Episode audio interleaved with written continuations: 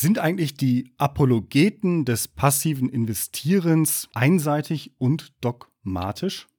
Aktive und passive Investoren eint die Überzeugung, eine Anlagestrategie zu verfolgen, die der der anderen überlegen ist. Aus dem Lager der aktiven Investoren ertönt manchmal der Vorwurf an die passiven, einseitig und dogmatisch zu sein.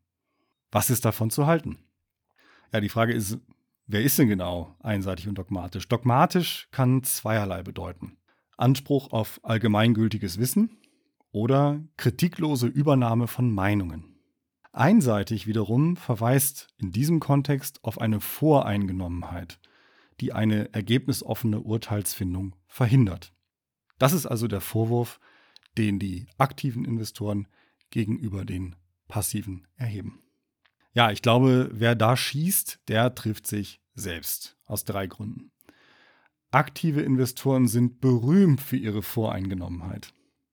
Wie sonst lässt sich die wissenschaftliche Seite des Investierens so erfolgreich wegwischen? Die Wissenschaft schlägt sich ja gerade nicht von vornherein auf eine bestimmte Seite, sondern geht neutral an ihren Gegenstand heran und ist daher eben per se nicht einseitig. Ich selber investiere auf Basis der Wissenschaft passiv. Ich habe es in meinem Buch Altersvorsorge mit ETFs dargestellt, wie ich das genau mache. Zweiter Grund, aktive Investoren setzen Strategien und Guru-Meinungen in Anlageentscheidungen um, genau ohne die fundamental kritische Kapitalmarktforschung zu Rate zu ziehen. Also wenn überhaupt, dann sind sie einseitig und dogmatisch.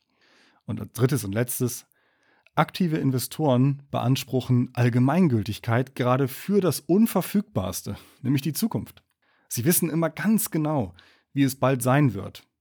Ihre Prognosen dröhnen so satt, wie Auspuffangeborte Oberklasse-Coupés, wenn in Hamburg am Jungfernstieg die Ampel auf grün springt. Jetzt muss man sagen, heute, wenn man heute den Vorwurf der Einseitigkeit erhebt, dann meint man nicht selten sowas wie Eindeutigkeit.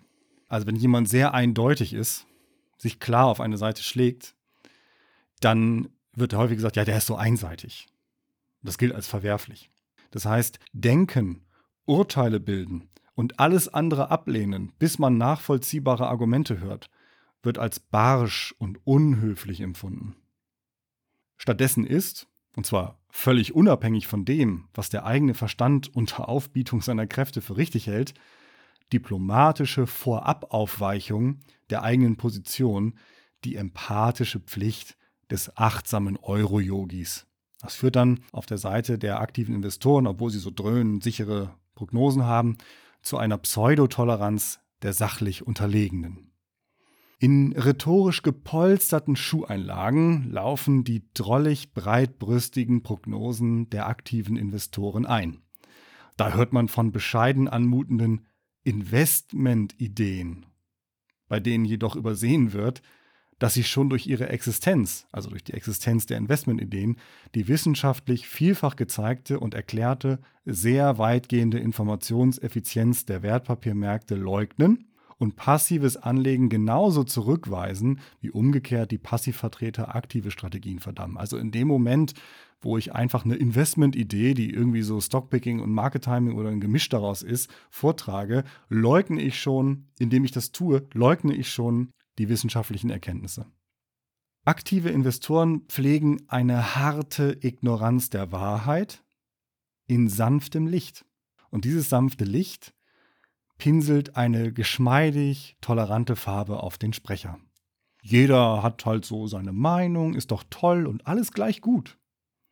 Dagegen wirken die passiven Indexer in ihrer an trockenen Kapitalmarktdaten reichen holistischen Betrachtung und ihrer schroffen Abwehr aller Versuche, sie in eine tolle Investmentstory hineinzuquatschen, beinahe gewalttätig, mindestens verbohrt. So Anlageapparatschicks. Ich finde allerdings, wenn ich mir so die Szene angucke, dass die passiven Investoren in der direkten Konfrontation oft noch viel zu nachgiebig und großzügig sind. Sie sollten selbstbewusst für sich reklamieren, dass sie unter den heute aus guten Gründen etablierten Rationalitätskriterien ex ante, also im Vorhinein, schlicht Recht haben und dass die Gegenseite, die aktiven Investoren also, irrational ist. Das kann trotzdem funktionieren, mit höchster Wahrscheinlichkeit, aber nur aufgrund von Glück und nicht von Können.